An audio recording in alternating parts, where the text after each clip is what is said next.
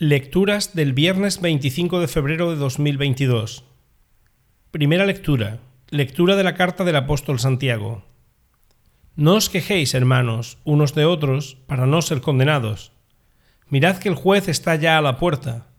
Tomad, hermanos, como ejemplo de sufrimiento y de paciencia a los profetas que hablaron en nombre del Señor.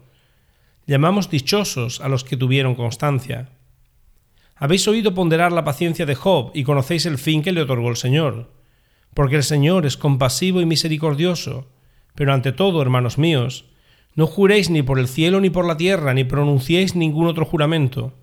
Vuestro sí sea un sí y vuestro no un no, para no exponeros a ser juzgados. Palabra de Dios. Salmo responsorial. El Señor es compasivo y misericordioso el Señor es compasivo y misericordioso. Bendice alma mía al Señor, y todo mi ser a su santo nombre. Bendice alma mía al Señor, y no olvide sus beneficios. El Señor es compasivo y misericordioso. Él perdona todas tus culpas y cura todas tus enfermedades. Él rescata tu vida de la fosa y te colma de gracia y de ternura. El Señor es compasivo y misericordioso. El Señor es compasivo y misericordioso, lento a la ira y rico en clemencia no está siempre acusando ni guarda rencor perpetuo. El Señor es compasivo y misericordioso. Como se levanta el cielo sobre la tierra, se levanta su bondad sobre sus fieles, como dista el oriente del ocaso, así aleja de nosotros nuestros delitos. El Señor es compasivo y misericordioso. Evangelio. Lectura del Santo Evangelio según San Marcos. En aquel tiempo Jesús se marchó a Judea y a Transjordania. Otra vez se le fue reuniendo gente por el camino y según costumbre les enseñaba.